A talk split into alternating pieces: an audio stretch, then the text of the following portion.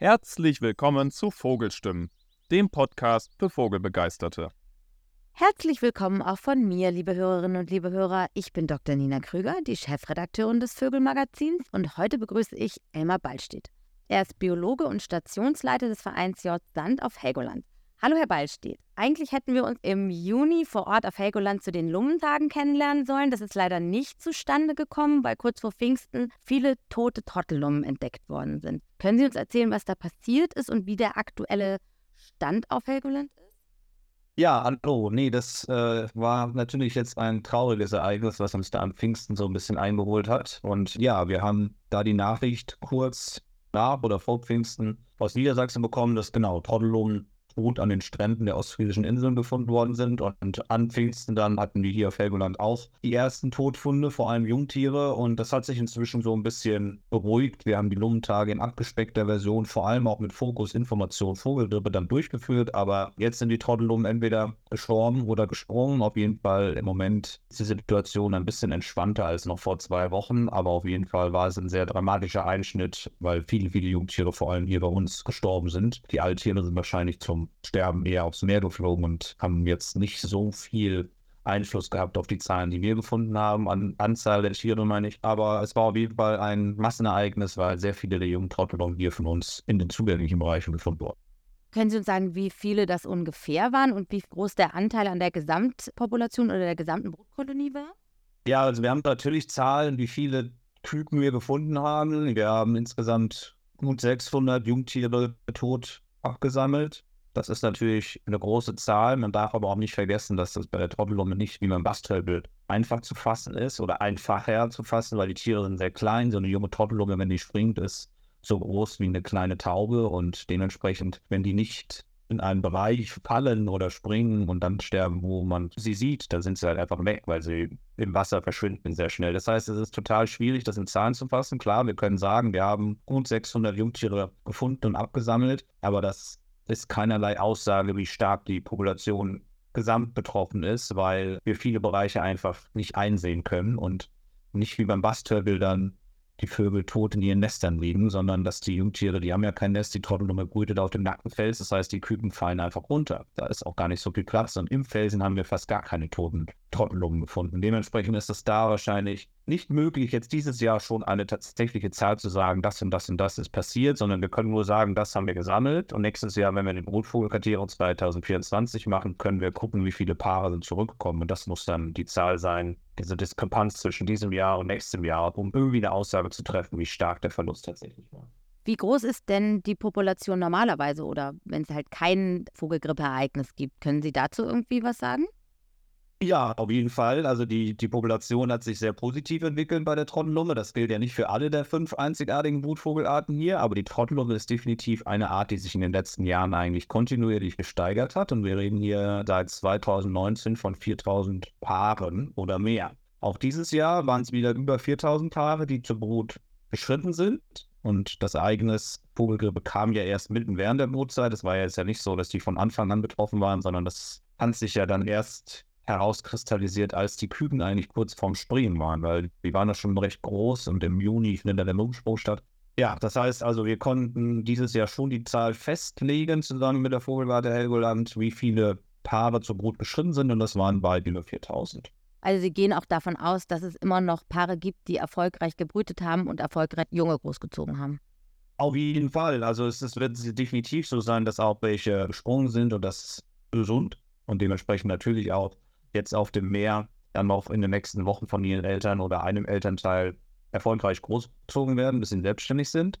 Aber von den Zahlen, die wir an Jungtieren unten gefunden haben, muss man schon davon ausgehen, dass es ein deutlicher Einbruch der Jungtiere dieses Jahr geben wird und auch dementsprechend einen deutlichen Einbruch bei den Altvögeln nächstes Jahr. Und wir sehen das ja beim Basstürmel, der hatte ja letztes Jahr diesen starken Bohnengrippe-Einbruch hier auf Helgeland. Da sind statt letztes Jahr ungefähr 1500 Brutpaare, die Jahr wieder knapp 900 zurückgekommen.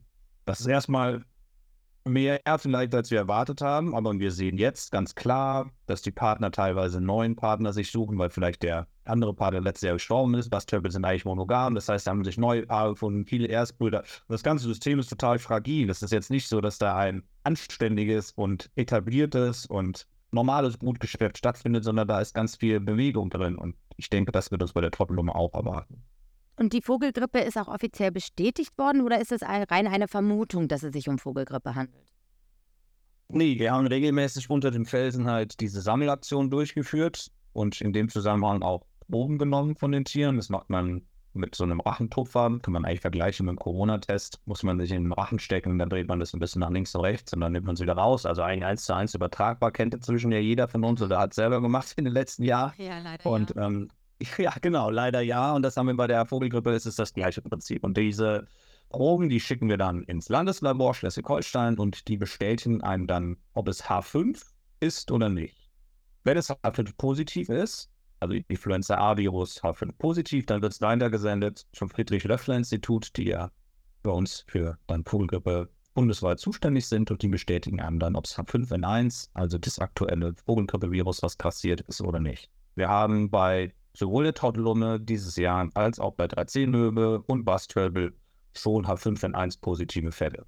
Allerdings nur ein Massenereignis der Sterblichkeit bei der Trottelum und die anderen Arten Einzelfälle. Und es handelt sich dabei auch um die gleiche Variante oder dieselbe Variante wie im letzten Jahr oder ist es eine völlig unbekannte Variante? Nein, also letztes Jahr war es beim Bastölbel, wo die so stark betroffen waren, auch H5N1 und dieses Jahr ist es auch wieder H5N1. Eigentlich ist die Vogelgrippe ja ein Phänomen aus den Herbst- und Wintermonaten zum Vogelzug. Das passiert ja eigentlich oder ist nicht so sehr bekannt aus den Sommermonaten. Jetzt hat es im letzten Jahr, wie Sie sagen, schon ein großes Ereignis gegeben und in diesem Jahr wieder. Ist das etwas, auf das wir uns jetzt zukünftig einstellen müssen? Wird das immer wieder passieren? Gibt es da schon irgendwelche Prognosen? Also es ist total schwierig, da eine wirklich aussagekräftige Prognose zu treffen, glaube ich. Es wurde schon letztes Jahr auch vom Friedrich-Löffler-Institut angemahnt oder zumindest in Aussicht gestellt, dass Kugelgrippe wahrscheinlich zu einem ganzjährigen Phänomen in der Wildvogelwelt werden wird. Das sehen wir dieses Jahr, das ist definitiv der Fall. Trotzdem ist immer so ein bisschen schwierig vorherzusehen, wer ist denn jetzt eigentlich betroffen oder wie mutiert das Virus oder wer ist als nächstes betroffen, weil die große Frage ist ja irgendwie, warum waren es primär immer Gänsen, Gänse und Enten über lange Jahre hinweg und auf einmal haben wir im Sommerhalbjahr bei Seevögeln und teilweise auch Arten, die davor nie mit Vogelgrippe in Kontakt getreten waren oder davon betroffen waren, so muss man vielleicht sagen. Warum sind die auf einmal so stark betroffen? Das ist klar, wenn in einer Seevogelkolonie, im letzten Jahr waren es ja vor allem Brandseeschwalbe an der Küste und jetzt der Bastölpel bei uns, wenn wir uns auf Deutschland beziehen. Bastölpel war aber eigentlich seinem gesamten Verbreitungsgebiet stark betroffen, also Großbritannien, Frankreich und Skandinavien, also diese innere deutsche Nordsee, äh, die innere Nordsee, sage ich jetzt mal, da war Bastölpel eigentlich sehr stark betroffen in fast allen Kolonien oder vielen Kolonien. Wow, das ist immer noch eine Frage, die man, glaube ich, nicht abschließend sagen kann, wie das passiert ist. Ich glaube, was klar ist, wenn es in so einer Seevogelkolonie, wo die Tiere sehr eng nebeneinander brüten, einer hat es, dann haben es auch ganz viele andere. Und das ist immer noch eine Frage. Wir konnten zusammen auch mit Friedrich-Löffler-Institut, alle, die sozusagen ja, in Deutschland Proben genommen haben, da hat das Friedrich-Löffler-Institut DNA-Sequenzen analysiert. Das kann man auch Wissens veröffentlicht, kann man sehen. Da kann man so ein bisschen die Verbreitungswege von Vogelgrippe nach Deutschland sehen. Also wo kam es her? Aber das heißt natürlich noch lange nicht, dass es da seinen Ursprung hat und da die erste, der erste Fall war. Letztes Jahr war es so, dass es eigentlich sich eher von Island über Großbritannien als europäische Festland vorgearbeitet hat. Aber warum jetzt auf einmal eine Seevögel unklar. Dass es dieses Jahr die Seevögel wieder trifft, ist dafür ja eigentlich letztes Jahr schon zumindest in Aussicht gestellt worden. Wir haben natürlich alle gehofft, dass es nicht der Fall ist. Jetzt sind es andere Arten. Die Brandseeschwalbe aber zum Beispiel an der Küste jetzt teilweise auch schon wieder. Die Lachenmöwe ist ein ganz großer Problemfall, vor allem im Rest Deutschlands eigentlich. Auf Helgoland haben wir die nicht, aber auch im Binnenland. Und jetzt hier bei uns halt die Trottelum anstatt der Bastölpel, die zumindest so Massenereignis haben. Und das ist natürlich schon ein bisschen gravierend, aber warum jetzt ausgerechnet die Arten, ausgerechnet jetzt und warum ausgerechnet letztes Jahr dann Seevogelarten, das entzieht sich zumindest meinem Kenntnis. Also wir werden natürlich die weiterführenden Informationen vom Friedrich-Löffler-Institut in den Show Notes verlinken.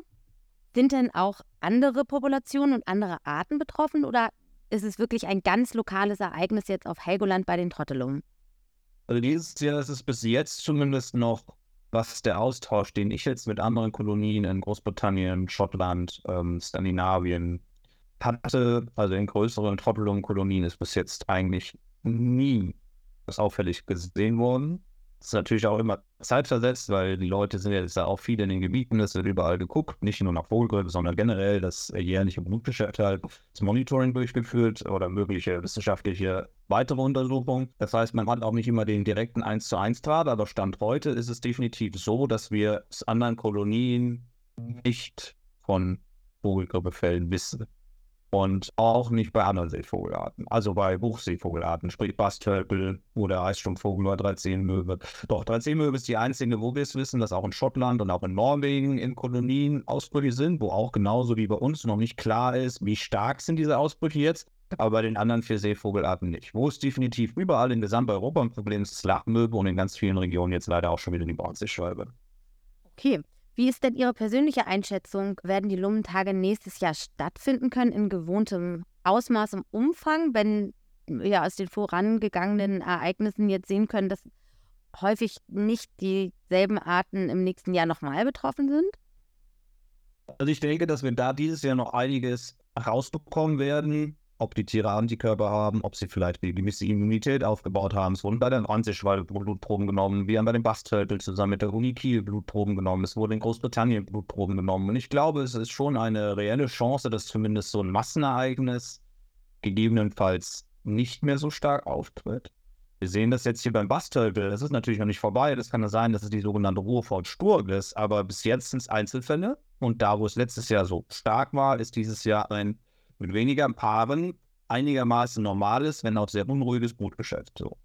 Und deswegen gehe ich davon aus, dass wenn das so bleibt und die Tiere, man kann das ja auch bei den Bastölben an den schwarzen Augen sehen, dass sie eine Vogelgrippeinfektion überstanden haben, wenn sie dann zurückkommen und ihr Brutgeschäft machen und nicht mehr so stark betroffen sind, da spricht nichts dagegen, nächstes Jahr natürlich auch Lungentage wieder so erlebbar zu machen, wie wir das eigentlich die letzten Jahre immer gemacht haben, weil es ist eigentlich ein sehr schönes Naturspektakel, ein absolut sehenswertes Naturspektakel und ich glaube auch eine ganz große Nachfrage, das mitzuerleben und der Bildungsmehrwert, den man halt hat, auch aus naturschutzpraktlicher Sicht, ist total hoch, weil man ganz viele Leute erreicht, die sich vielleicht damit nicht so auseinandersetzen, das aber dann total begeistert für dieses Phänomen sind. Und deswegen halte ich das für sehr wichtig, eigentlich das auch durchzuführen und sehe unter jetzt dem Gesichtspunkt zumindest erstmal nichts, was dagegen sprechen würde. Allerdings muss man halt auch abwarten, wenn der Bastwirbel jetzt noch einen Einbruch bekommt, aus welchen Gründen auch immer, und das da jetzt auf einmal zunimmt und wir wirklich jetzt gerade nur so eine kleine Durchhängerphase haben,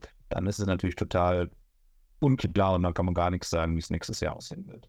Was ist denn die Gefahr, wenn viele Besucher zu den Lummentagen kommen bei einem Vogelgrippeereignis? Also warum wurde das denn so stark eingeschränkt? Waren Sie einfach sehr eingespannt im Monitoring und im Suchen und Beseitigen von Kadavern oder gibt es auch eine reelle Gefahr A für die Besucher selbst oder für die Übertragung in andere Gebiete?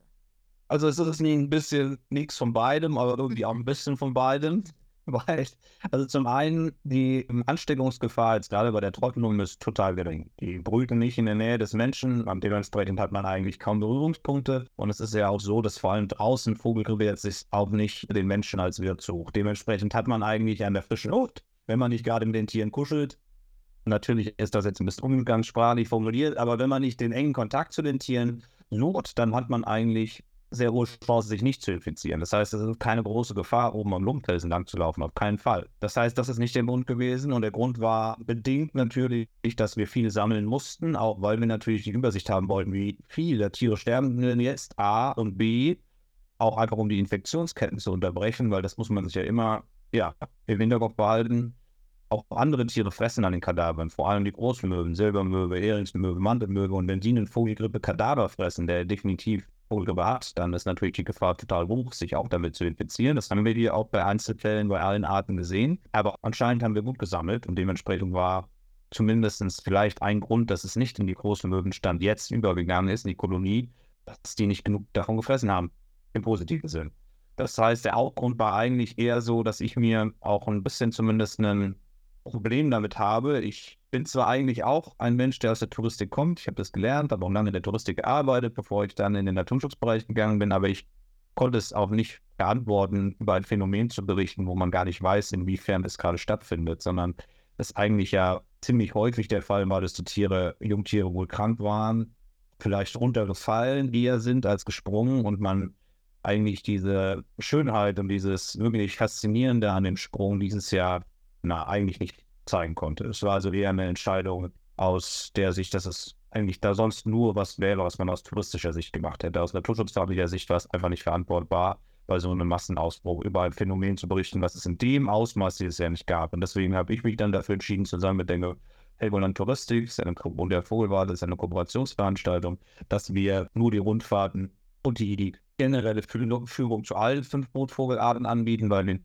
dem Zusammenhang halt auch über die Vogelgrippe berichten konnten und den aktuellen Stand. Und das war, glaube ich, die richtige Entscheidung, weil es ist immer total wichtig, bei so einem emotionalen Thema auf dem Vogelgrippe die Leute mitzunehmen. Und das war für mich dann der ausschlaggebende Punkt zu sagen, wir machen etwas, wo wir darüber berichten können, aber über das tatsächliche Phänomen Lungensprung wollen wir dieses Jahr nicht explizit berichten. Ja, das ist sehr verständlich. Es hat ja jetzt die vielen Jahre der Pandemie gegeben. Vermutlich hat auch da nicht besonders viel stattgefunden. Da sind wir ja alle an unsere heimischen Gefilde gebunden gewesen und da war Reisen ja nur sehr eingeschränkt möglich. Jetzt in diesem Jahr sind die Lummentage auch in dem ursprünglichen Umfang ausgefallen. Sie haben ja schon die Kooperation mit den Tourismusverbänden erwähnt. Gibt es denn da mittlerweile ein wirtschaftliches Problem, weil viele Besucher natürlich auch viele weitere Dinge mit sich bringen, ne? Und die müssen untergebracht werden, die müssen anreisen und so weiter und so fort. Also da hängt, naja, ein ganzer Rattenschwanz an anderen Menschen noch dran, die normalerweise daran beteiligt sind. Ja, also das ist schwierig zu beantworten, in Anführungsstrichen. Wir haben natürlich Lockdowns, auch hier auf Helgoland ja ganz radikale Lockdowns während der Corona-Pandemie, sehr lange Zeit mit sehr starken Einschränkungen. Wir konnten nicht von der Insel, wir kamen nicht zur Insel, nur aus triftigen Gründen teilweise. Also es war ja hier deutlich strenger als auch im Rest Deutschlands, wo man sich ja trotzdem noch weitestgehend frei bewegen konnte. Nichtsdestotrotz haben wir dann in diesen Zeiträumen natürlich ja, nichts touristisch anbieten können, weil es keinen Tourismus gab. Wenn dann allerdings nach den Lockdowns wieder geöffnet worden ist, war Helgoland total voll.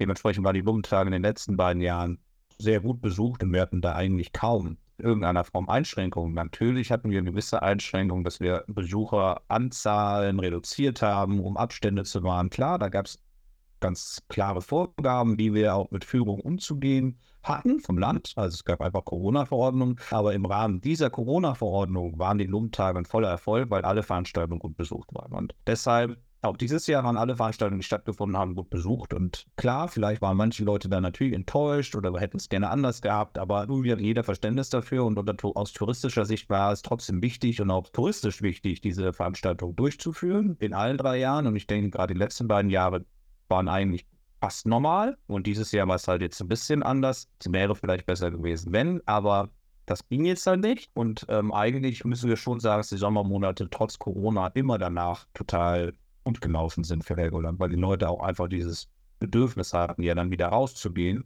Und klar, wir sind noch nicht auf dem Vorniveau, was jetzt ähm, irgendwelche Touristenanzahlen ist. Das weiß ich auch gar nicht.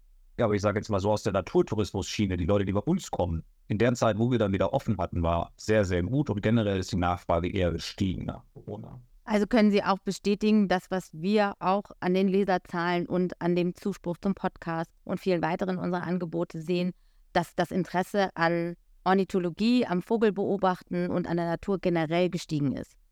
Auf jeden Fall, das würde ich sofort so unterschreiben, weil so generell, es geht nicht nur die Nachfrage ist deutlich höher, genau, aber auch die Wissbegierde ist viel höher. Also das hat sich wirklich in den letzten, ich mache das jetzt ja auch schon ein paar Jahre, seit 2018 hier auf Helgoland, und das hat sich deutlich verändert, wie detailliert Leute nachfragen, teilweise auch wie hoch das Grundwissen ist, wo die Leute mit einer ganz anderen Vorbildung sozusagen Sachen nachfragen und das macht es natürlich total schön und spannend, weil man dadurch nochmal auch touristische Natur schutzfachliche oder ornithologische Themen ganz anders vermitteln kann, weil man viel mehr Input geben kann, weil der auch gefragt wird. Und das finde ich eine sehr positive Entwicklung. Also ja, das ist bei uns genau gleich. Die Nachfrage nach diesen ganzen Naturschutz. Es muss nicht mal nur Vogelbeobachtung sein. Es sind genauso die Kegelrauben auf der Düne, die Botanik. Alle Naturthemen werden deutlich intensiver nachgefragt, ja. Eine erstaunliche, aber auch sehr erfreuliche Entwicklung, kann man sagen. Wie Fall. sehen Sie denn die Aussichten für den Herbst? Sind da noch Veranstaltungen geplant? Sehen Sie das eher verhalten jetzt mit den aktuellen Ereignissen im Hintergrund oder sehen Sie da ganz positiv auf die kommende Zeit? Also wenn es um die Seevögel geht, dann sehe ich beim Herbst eigentlich keinerlei Probleme, weil wir ganz klar sagen müssen, die Seevögel sind im Herbst ja dann auch in irgendeiner Form nicht mehr hier bei uns im Felsen als Zugvögel. Wenn die mit der Jungaufzucht durch sind, egal ob positiv oder negativ, das macht ja keinen Unterschied, dann sind die eigentlich auf dem offenen Meer und somit eigentlich nicht von Vogelgrippe mehr betroffen. Das heißt, das Ende der Brutzeit ist so oder so immer um einen ähnlichen Zeitpunkt und im Herbst sind meistens dann die Seevögel, Bastvögel sind die letzten, Anfang Oktober so und dann sind die auch weg. Das wird sich nicht großartig verändern. Das heißt, der Herbst wird ganz normal sein, davon gehe ich aus. Wir haben im Herbst natürlich immer noch über die Ornithologische Arbeitsgemeinschaft Helgoland organisiert die große Veranstaltung Vogeltage im Oktober, weil Helgoland ja nicht nur für die Seevögel, sondern auch für den Vogelzug sehr besonders ist. Da unterstützen wir von Warnjords dann natürlich auch, aber das ist letztendlich, da sollte eigentlich nichts groß gegensprechen, diese Veranstaltung und der Vogelzug, die werden im Oktober ganz normal stattfinden und da sehe ich eigentlich aktuell überhaupt keine Bedenken, dass da noch in irgendeiner Form uns irgendwas überraschen kann, weil Singvögel sind durch Vogelgrippe eigentlich kaum oder nur in Einzelfällen durch Zufall oder wie auch immer betroffen. Das wird sich auch nicht verändern. Davon geht jetzt einfach mal aus. Und dementsprechend denke ich, die Seevögel, da müssen wir jetzt abwarten. Was passiert mit dem Bastelbill? Wird der noch stärker betroffen? Wenn ja, wie geht man damit um? Aber im Herbst wird alles wahrscheinlich normal bleiben. Wunderbar. Also, liebe Hörerinnen und liebe Hörer, falls Sie doch im Herbst nichts vorhaben, überlegen Sie doch mal, ob Sie Helgoland besuchen sollten. Jetzt habe ich noch eine allerletzte Frage und zwar, gibt es irgendetwas, was wir als Menschen dagegen tun können, dass die Vogelgrippe sich weiter ausbreitet oder sich solche Massenereignisse besonders schwer auswirken oder müssen wir dem einfach tatenlos zusehen? Es gibt natürlich ein paar Sachen, die man machen könnte, aber die sind alle nur ja, marginal. Ganz klar muss man eigentlich sagen, Vogelgrippe, wenn sie in einer Vogelkolonie ist, ist in keinster Weise beeinflussbar, weil die Vögel sitzen dicht beieinander, die Vögel haben Kontakt, die Vögel, Vögel fliegen rum. Also es gibt eigentlich kaum eine Möglichkeit, dann da wirklich irgendwie einen Cut zu ziehen und zu sagen, ich kann etwas dagegen tun. Was man machen kann, aber das ist dann auch wieder die Sache wer, das sind dann meistens die Leute, die verantwortlich sind, externe Firmen, sonst irgendwer, wer halt beauftragt wird durch Veterinärämter, Kadaver einsammeln. Was man als Gast machen kann oder als Besucher jetzt unserer Insel, wir haben überall natürlich Informationsschilder, da ist auch eine Notfalltelefonnummer des Ordnungsamt Helgolands drauf. Und wenn man einen Kadaver findet, kann man da anrufen und dann wird der schnellstmöglich entsorgt. So dass man, wie ich vorhin schon gesagt hatte, versuchen kann, zumindest Infektionsketten möglichst gering zu halten, damit niemand an dem Kadaver frisst. Wovon man aber dringend abwarten muss, ist natürlich, Tiere anzufassen. Egal ob tot oder krank, alles, was nicht normal aussieht. Und wenn ein Tier sich normal verhält, wird es verhält, wird es fliehen, wenn der Mensch zu nahe kommt das ist eine dringliche Bitte oder eigentlich eine dringliche Aufforderung, keine kranken oder toten Tiere anzufassen, weil man halt dann auf jeden Fall irgendwie in Kontakt kommen könnte. Genauso ist eine Leinenpflicht für Hunde hier auf Helgoland vor allem am Strand vorgegeben, damit man die Hunde halt auch nicht mit den Kadavern in Kontakt kommen. Und deswegen ist es wirklich, wenn man etwas sieht, das am besten bei offiziellen Stellen, egal ob hier oder am Festland, melden. Und natürlich auch, wenn man durch irgendwelche Vogelkolonien läuft oder in der Nähe davon läuft, ist das wichtig, Schuhe desinfizieren, Hände desinfizieren, einfach damit man vielleicht auch über Klamotten und Schuhe die Sachen nicht weiterträgt oder am besten noch mit aufs Festland trägt. So, das ist eigentlich das, was man machen kann. Das ist also leider nicht viel. Wir versuchen natürlich die Forschung, Absammeln da mehr zu machen, aber man muss es leider auch ganz klar sagen, die Vogelgrippe, wenn sie in einer Kolonie ist, ist nicht heilbar oder nicht abwendbar. Und das große Ziel muss eigentlich sein, zu versuchen, andere Gefahren, die diesen Tieren ausgesetzt sind, egal welcher Art, möglichst gut zu minimieren zum Beispiel Prädatoren in Seeschwalbenkolonie, dass man versucht zumindest, dass keine Ratten, keine Füchse, keine Marderhunde oder sowas in die Kolonie kommt, damit die einfach möglichst ungestört brüten können. Und das einzige Problem, was natürlich ein großes sein kann, dann die Vogelgrippe wäre. Aber ansonsten, ja, da gibt es auch viele Ansätze, da wird viel gemacht und festern bei den Bonzischen wir versuchen hier auch was. Aber das ist natürlich alles auch noch in den Kinderschuhen und irgendwie nicht sozusagen, das und das und das sind unsere Maßnahmen, das und das und das hilft, das und das und das hilft nicht, weil dafür sind wir alle noch viel zu frisch jetzt mit diesen Seevogelkolonien irgendwie in Verbindung, dass da Vogelgruppe ist. Und das kann man einfach ja noch gar nicht so genau sagen. Das werden erst die nächsten Jahre zeigen, was ist wirklich effektiv, was bringt gar nichts und was kann man vielleicht tun und was nicht. Wunderbar. Wir werden Sie in jedem Falle auf dem Laufenden halten, liebe Hörerinnen und liebe Hörer. Und jetzt danke ich Ihnen sehr, Herr Waldstedt. Ich glaube, Sie haben uns eine Fülle an Informationen gegeben und gegebenenfalls sollte sich irgendwas Neues ergeben, werde ich wieder zurück auf Sie zukommen und werde mich nochmal neu für unsere Hörerinnen und unsere Hörer informieren, wie der aktuelle Stand ist. Ich wünsche Ihnen noch einen schönen Tag und hoffe, dass wir uns nochmal über ein angenehmeres Thema in Zukunft unterhalten können als über die Vogelgrippe. Ja, vielen Dank auch von meiner Seite und vielleicht so als Abschluss, also wenn jemand Lust hat, im Herbst nach Helgoland zu kommen, Helgoland im Herbst ist halt europaweit einer der besten Orte, um Vogelbeobachtung zu betreiben, weil wir so viele Zugvögel haben und die sollten eigentlich vom Vogelgrippe nicht beeinflusst sein und dementsprechend ist es immer ein sehr positiver Aufenthalt, wenn man dann sich ja für die Vogelbeobachtung interessiert, im Herbst hierher zu kommen und dann hat man auch nicht so viel mit Vogelgrippe zumindest zu tun im Normalfall. Ja, das vielleicht als positiver Ausblick für den Herbst und ja, vielen, vielen Dank auch. Das ist ein schönes Schlusswort. Auf Wiederhören. Tschüss.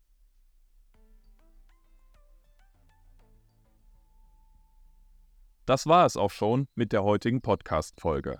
Elmar Ballstedt war zu Gast bei Dr. Nina Krüger zum Thema Vogelgrippe auf Helgoland. Weiterführende Informationen finden Sie in unserer aktuellen Ausgabe 5 2023, bestellbar unter www.vögel-magazin.de. Wir bedanken uns für Ihre Zeit und hoffen, dass Sie auch beim nächsten Mal wieder einschalten. Bis dahin.